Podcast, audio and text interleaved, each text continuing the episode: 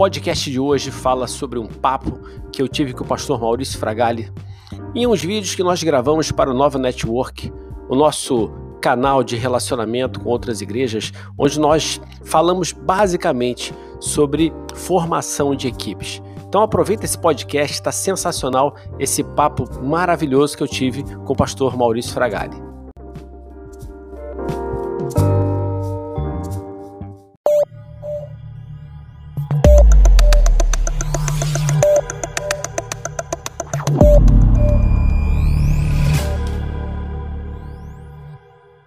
Estou aqui com o pastor Jorge Monteiro, pastor da nossa equipe aqui é, da nova igreja na Barra da Tijuca, e a gente estava falando um pouquinho aqui sobre equipes, construção de equipes sadias. É o que a gente mais quer e o que a gente mais precisa nas nossas igrejas. Nós dependemos de termos equipes, ter equipes funcionando. Você tem. É, não importa o tamanho da sua igreja, né? Você vai ter equipe de recepção, se você tiver já hoje em dia não dá para fugir disso, a equipe de filmagem, né? Exatamente. Não tem como correr disso. Você pode estar tá filmando com um celular, um smartphone, mas hoje em dia tem que gravar. Tem por onde. Exato. Tem como é, escapar disso aí.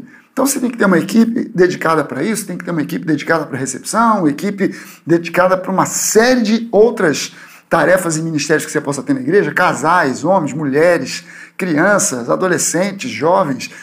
E a gente quer que tem, é, a gente quer ter nas nossas igrejas equipes sadias, né? Isso aí. Ficar equipes sadias. E a gente está falando aqui sobre como é que a gente faz isso. Como é que a gente corre atrás disso? O que é que a gente pode fazer, nós como pastores, como líderes, o que, é que a gente pode fazer para que nós tenhamos equipes sadias nas nossas igrejas? Isso aí. E aí, Jorge? Desafio grande, mas é algo que a gente realmente precisa entender que é fundamental para que a igreja tenha sucesso. Né? Qualquer organização, principalmente a igreja, a gente sabe que ela não funciona é, apenas através de uma pessoa ou de duas pessoas, ela precisa funcionar através de uma equipe. Né? Uhum. E a gente entende que é fundamental a gente saber como não apenas criar uma equipe, mas principalmente como desenvolver essa equipe, né? E eu estava vendo aqui esses pontos que a gente tem conversado, né? A gente hoje vai falar sobre a responsabilidade que a gente tem pela atmosfera da equipe, né? Uhum. E isso define o sucesso de uma equipe. Essa é uma grande realidade. A gente vê que em muitas organizações você tem pessoas competentes, mas que não conseguem entregar o seu melhor, porque a atmosfera ela consome a energia, ela consome o foco né, daquele time. Né? Então, na igreja, a gente precisa entender claramente a, a, a origem da nossa liderança, para que a gente construa também uma atmosfera que seja alinhada com aquilo que a gente entende que está alinhado com essa nossa, essa nossa visão de liderança na igreja. Né? Jorge, é, é uma coisa que é importante importante demais a gente falar com relação a esse ambiente, a esse clima, é que, diferentemente de uma empresa secular, a gente está trabalhando numa grande parte com voluntários. Exatamente. Não com funcionários, né? não são empregados, não são funcionários. É, é gente que se voluntaria para trabalhar. E é diferente de, um, de uma empresa onde você está lidando com funcionário. O funcionário ele pode ter um clima ali que seja tóxico, mas ele segura a peteca, ele segura, ele aguenta, porque ele depende, é o, é o emprego dele. Exato. Ele precisa de receber o salário para o sustento da família dele e tal. Mas na igreja é diferente. Na igreja a gente está lidando com funcionários, com funcionários, não com voluntários, e voluntários estão ali porque querem estar, não porque dependem de alguma coisa. E também, do mesmo jeito que eles se voluntariam para entrar, eles podem se voluntariar para sair. Exato. E a gente não quer perder gente, não. a gente quer é, é, trazer gente. E você falou uma coisa que é importante a gente saber diferenciar quando você está lidando com funcionários e, com, e quando você está lidando com, com voluntários e funcionários. Dentro de uma empresa, muitas vezes o clima ele é estratégia. Sim. Ter um bom clima é estratégia. Dentro da igreja, o clima é essência. Uhum. São coisas que são. É, é, o que dentro de uma organização? Criar um clima um clima organizacional bom, ela entende que isso é um fator competitivo e isso faz parte da estratégia dela. Agora, dentro da igreja, isso é essência. Um funcionário, ele trabalha por uma recompensa, uma recompensa financeira. Um voluntário, ele na verdade, ele não trabalha por a recompensa que ele tem é na verdade o amor, o carinho, é, é, é ver a obra acontecendo é, na verdade, a essência do clima da, que a organização está criando. A gente faz o que a gente faz porque a gente quer ver uma transformação no ambiente. A gente quer que o reino de Deus ele, ele se reflita na terra. Então, o líder da igreja ele precisa entender que ele precisa, através do seu relacionamento com seu time, cultivar esse clima, cultivar esse ambiente. Cara, e a gente está falando aqui agora, você está abordando uma coisa que daria também até para um outro, até para um outro vídeo, que é a questão de motivação. Né? Uhum. Basicamente, as pessoas são motivadas por três fontes. Ou é por uma questão de punição ou recompensa. Exatamente. Né? Então, o cara, por medo da punição, ele está motivado a fazer correto para não ser punido, ou tem uma recompensa esperando por ele. É uma grana, é um prêmio, uhum. é uma medalha, alguma coisa. A outra fonte de motivação é uma meta. Né? Eu quero alcançar essa meta. Se você não tiver a meta, a motivação vai para o espaço. Exatamente. Né? E a outra é aquilo que eu quero ser. É no que eu quero me transformar. Uhum. E essa é a terceira, essa terceira fonte de motivação é aquilo que a gente precisa buscar dentro das nossas equipes na igreja, né? Exatamente. O que, que, a, gente, o que, que a gente quer ser para o mundo? O que, que a gente quer ser como pessoa, como cristão, como indivíduo, como igreja, para que as pessoas da igreja e do mundo vejam e, e, se inspirem. Aí a gente entra então no aspecto que é o que a gente fala de uma organização com propósito. Uhum. Né? Ah, eu dei uma palestra para o pessoal do, do Conexão Empreendedora há um tempo atrás, que foram dois módulos que eu falei sobre organizações com propósito, uhum. que é quando você cria algo que há um porquê você está criando aquilo ali. Então, vamos fazer só uma conexão aqui. Se eu crio uma organização com propósito, ela tem um, ela tem um porquê com relação a ela e a todos que são impactados por ela, sejam membros da sua equipe, vizinhos, parceiros, quem está conectado com Sim. ela. Na hora que ela cria uma função, há um propósito para aquela função. Eu estou colocando alguém ali porque eu tenho uma expectativa que aquela função ela apoie ao propósito. Quando você encontra uma pessoa que vai ocupar aquela função e que ela enxerga na organização e na função um alinhamento com o propósito dela pessoal, a gente encontrou uma coisa chamada significância. Uhum. Então ela, ela não está ali simplesmente porque ela enxerga a recompensa, mas porque há significância, há alinhamento entre o propósito da organização que ela está, o propósito da função que ela exerce com aquilo que ela quer para a vida dela, com aquilo que ela enxerga para a vida dela. Então eu acredito que dentro da igreja o que a gente precisa olhar constantemente é para que o propósito ele seja claramente comunicado e que seja disseminado em tudo que a gente faz dentro da, da, da igreja, das diversas funções que ela tem. É, e a gente precisa é, ter uma, uma, uma consciência muito grande como liderança. Eu acho que é, é cada um que exerce liderança, seja em que nível for, né, é, é o pastor sênior, é o pastor auxiliar, é o líder de grupo de conexão, é o líder de, um, de uma equipe de recepção, de filmagem, do que for, Acho que cada líder num setor desse ele tem que buscar um pouquinho, um, um, mínimo de autoconhecimento, né? Sim, claro. Porque se ele não tiver isso, ele pode se tornar uma liderança tóxica. Uhum. É o camarada que de repente ele não se toca que ele é um líder ditatorial. Exato. Que ele está imprimindo um clima de terror dentro da equipe, né? Exato. Porque ele faz a coisa de um jeito que todo mundo fica preocupado e que de repente ele pode vir, dar uma bronca e se estressar e estressar todo mundo. A gente tem que ter um, um nível de autoconhecimento para não cair nessas armadilhas e tentar encontrar o melhor modo, o melhor estilo de liderança para motivar as pessoas. Exato, você sabe que isso aí, muita gente incorre no erro, que é o erro da centralização e o erro que você vê muito constante, que é o do perfeccionismo. Uhum. Esse é um, é um grande perigo. Né?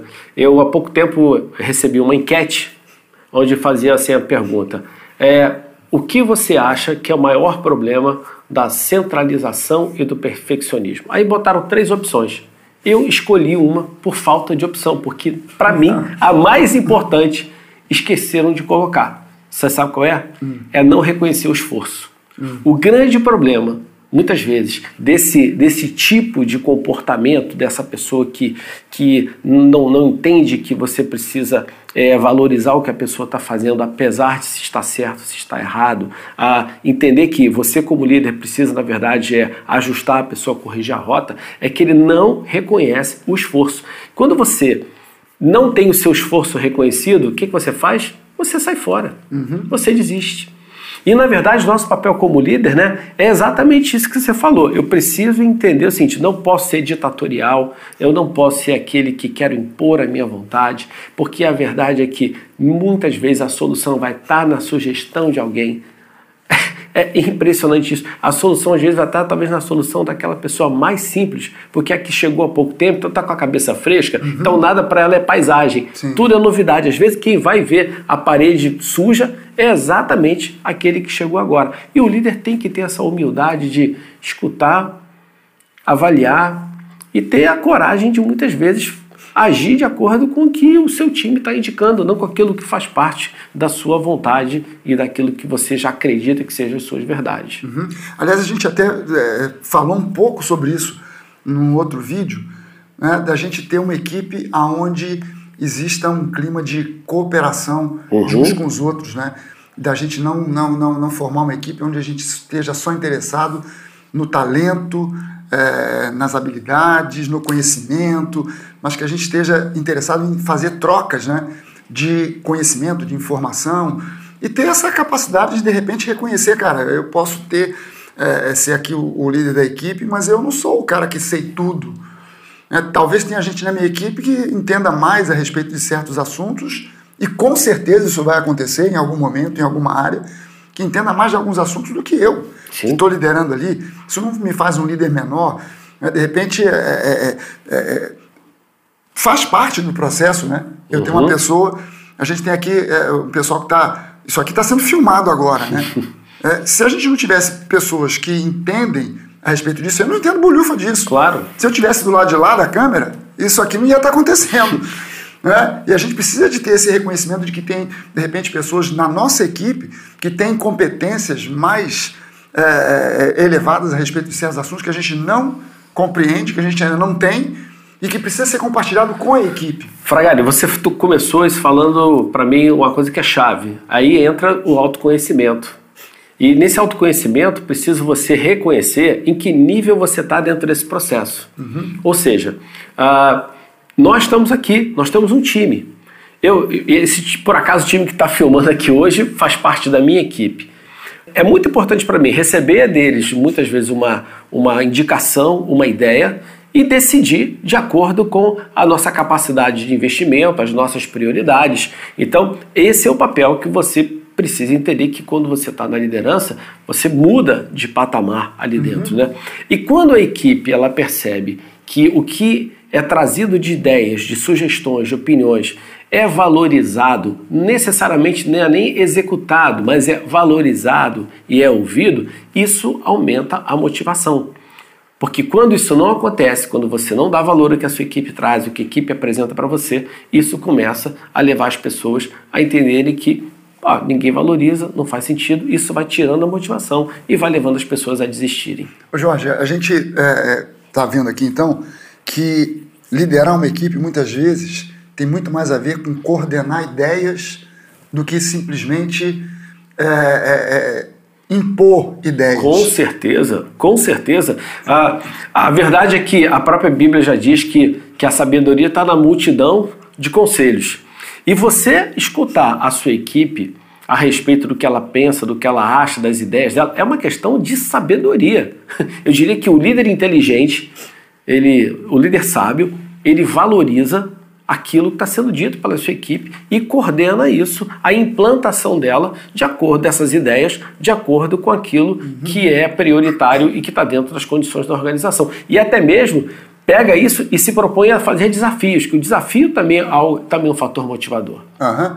Cara, sabe que é, a gente tem, é, colocou, inclusive, aqui nas, nossa, nas nossas anotações, que esse, esse ambiente, né, esse, é, essa atmosfera da equipe ela tem que ser uma coisa é, intencional. Sim. E eu me lembro que a gente já teve, até falando de experiência nossa mesmo, a gente já teve dentro de equipes, até dentro da tua equipe mesmo. Eu me lembro que a gente teve um, um, uma situação, um caso, de uma pessoa que estava trazendo um clima tóxico dentro uhum. da equipe e depois a gente foi descobrir que a coisa era até proposital. Exatamente. Né? Tava querendo, não sei se a pessoa enxergou que criar aquele clima de discórdia, de intriga, de fofoca era uma oportunidade para crescer, pro, é, é, sei lá, é, de, de, de ascender dentro da equipe.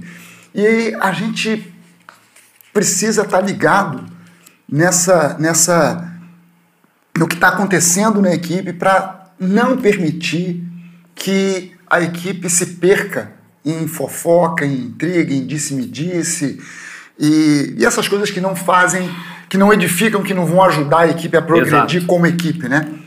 Exatamente. Que vão deixar a equipe tóxica. Exatamente. Né? Esse clima tóxico. Então a gente tem que estar tá, é, é, buscando intencionalmente esse clima de cooperação, esse clima de descontração, de alegria, de paz dentro da equipe e aí a gente volta para aquele ponto, né? Em especial, isso, eu creio que isso é válido para qualquer equipe, uhum. seja ela uma equipe remunerada, seja ela uma equipe voluntária. É, para mim não faz é, uma grande diferença, não. Seja ela uma equipe remunerada, seja ela uma equipe voluntária, a gente tem que buscar que a equipe tenha uma equipe, é, um, um clima de, de paz, de cooperação, de alegria, de descontração, para que ela possa funcionar bem. E a gente tem que estar tá ligado para não permitir que esse tipo de influência de fofoca, de intriga, é, aquilo que a gente chama de clima tóxico está é. predominando, está acontecendo, está evoluindo, está né? Tá criando raiz. Exato. Existem aspectos importantes nesse processo. Primeiro, a presença do líder. Uhum. É, a sua presença permite que você é, perceba, identifique determinadas situações. Claro, nós somos líderes espirituais. Existem percepções que nós vamos ter no espírito. Eu não tenho a menor dúvida disso. Ah, o líder espiritual precisa entender que muito da percepção dele vai vir do espírito. Segundo ponto, a gente falou sobre cooperação. Não existe equipe sem cooperação, porque fala já cooperação, operando juntos, operando em conjunto. Se você tem uma equipe onde tem pessoas que elas querem fazer o delas, apenas o dela, e não está preocupado com o impacto que o dela tem no cara que está do lado, essa pessoa tem uma mentalidade equivocada. Uhum. Então, nesse momento, eu entendo que o líder ele tem. É curioso que a gente tem que ter posicionamentos que eles são, parece que são ambíguos, mas são importantes a gente saber entender quando usá-los. Quando você tem que se posicionar de uma maneira firme e quando você, em alguns momentos, precisa deixar algumas coisas se ajustarem. Tem certas situações que, se você, como líder, meter logo a mão, você vai prejudicar porque você não vai permitir que certas coisas se, ajustem, que tem certos acertos que precisam acontecer entre as pessoas, precisam acertar, acertar e você precisa dar um tempo. Mas tem certas situações que você precisa entender. Essa é a hora que eu vou colocar a mão. E, e aquela história, né, Maurício? Nós estamos em igreja. Esse, esse exemplo que você deu, a gente deu uma chance a gente deu outra chance, a gente deu outra. Até que a gente entendeu o seguinte: epa, não dá. Não dá. Estamos lidando com um coração duro, estamos lidando talvez com uma intenção equivocada, com um entendimento equivocado. E aí, não importa se é uma igreja é, ou se é uma organização, você, como é, proteção às suas, à, à sua equipe, né? Como um pastor que protege as suas ovelhas, precisa entender o seguinte: eu tenho um lobo que está disfarçado de ovelha no meu grupo, né? E eu tenho que tomar uma atitude e fazer um ajuste em termos da minha equipe como proteção àquele time que eu tenho. Então, a história é, né? Eu, eu uma vez escutei um pastor falar o seguinte: Jesus Cristo me salvou, mas não me abestalhou. É. então, assim, essa é a verdade. A gente também tem que entender é, quando é o momento que a gente tem que agir é, de uma maneira mais firme com relação ao time. Não significa que você vai estar dando chicotada em ninguém, mas Sim. você tem que saber o momento de agir. É, a gente tem que é, conhecer até estilos de, de, de, liderança, né? O momento certo de você ser um influenciador, aquela pessoa que passa a visão, que passa a inspiração para a equipe, aquele momento em que você é o conselheiro um a um, Exato. Né, em que você vai em um e conversa, vai no outro e conversa, uma coisa mais individual, o momento em que você tem que ser de repente um líder incisivo, em que você vai ter que entrar para decidir né, e, e, tomar, às vezes, uma atitude que pode parecer até, entre aspas, ditatorial, mas que é aquele momento, não é o seu estilo de ser o tempo inteiro. Né? Exato. Mas naquele momento você percebeu, tem um incêndio, alguém vai ter que apagar esse incêndio. Ex então não dá agora para ficar conversando. Se eu ficar com um, com o outro e tal, o, o, o, circo vai pegar fogo geral. então é hora que eu tenho que dizer, não, agora é hora de apagar o incêndio. né? mas eu não posso fazer isso o tempo inteiro. Não Tem que pode. escolher o estilo certo. para o momento hora certo. certa, para o Ó, momento certo. Olha só, existem, existem dois tipos básicos. Eu vou falar, existem alguns tipos básicos de liderança, mas tem dois tipos que são é, proeminentes: a liderança transacional e a liderança transformacional. A liderança transacional é aquela que busca atingir um resultado. Então, o que ela quer é o seguinte: eu lidero em busca de um resultado. Agora, a liderança transformacional é aquela que lidera em busca de uma criação de uma cultura, de uma mudança de ambiente, de uma mudança de, de situação. Eu entendo que nós na igreja fomos chamados para a liderança transformacional. Com um uso em alguns momentos da transacional. É esse que é o ponto, né? Achar é, o equilíbrio, É achar né? o equilíbrio, mas na essência a nossa liderança ela é transformacional. Bem, eu, eu, eu entendo que esse aspecto da transformacional ela fala prioritariamente nessa criação de cultura. Aham. Por que, que é importante a cultura? Frase do Peter Drucker, né? A cultura come a estratégia no café da manhã. Você pode ter a estratégia mais sensacional que você tem, que se você não tiver uma cultura, cultura, ela vai pro espaço. Ela, ela vai para o espaço. Então, o que significa o seguinte: criar cultura significa muitas vezes você não agir incisivamente toda hora que uma coisa acontece. Você precisa permitir que essas coisas vão se ajustando e você vai corrigindo e vai dando exemplo. E vai dando exemplo, e vai mostrando, e vai criando isso. E dentro de igreja, a gente precisa entender a importância de criar cultura. A gente tem voluntariado porque a gente criou, cria uma cultura de voluntariado. Você tem uma cultura de, de, de, de amor, de cuidado, de, de uma cultura de você apoiar o outro porque você criou essa cultura. E isso não é uma coisa que acontece por dia na fase, no, no aspecto de transação. Eu não troco isso. Eu não crio uma meta para ter isso. Eu crio uma cultura. É isso aí. Gente, é, a gente está chegando no final do nosso tempo aqui de vídeo. Foi um papo muito interessante. A gente falou aqui de coisas que, se a gente for pensar, dava para fazer outros vídeos. outros vídeos. Né? Outros, nem outro, mas outros, Outros vídeos. Não, Mas como a gente está gravando tudo é, em série, a gente vai ter outros vídeos, com É certeza, para falar sobre isso. E o que a gente quer deixar claro para você aqui, é que nós estamos falando nesse vídeo sobre a atmosfera, a intencionalidade da atmosfera que a gente quer ver acontecer nas nossas equipes. E isso a gente precisa passar para as nossas lideranças, para as pessoas que estão ocupando cargos de liderança, o tipo de atmosfera que a gente quer ter nas nossas equipes e, em última análise, na nossa igreja, É isso aí. como um todo. Né? Uma atmosfera de alegria, de paz, de descontração, mas ao mesmo tempo uma atmosfera de cooperação, uma atmosfera onde a gente possa ter espaço, deixar espaço para que as pessoas sejam livres, sejam alegres, sejam cooperativas e ao mesmo tempo o Espírito Santo esteja ali agindo, atuando, enfim, uma atmosfera bíblica. É isso aí. Legal. Foi um prazer, Jorge. Legal, Obrigado. A gente vai continuar nessa série, fica ligado. Foi um prazer estar com você aqui nesse dia. Deus te abençoe ricamente. Valeu, um abraço, gente.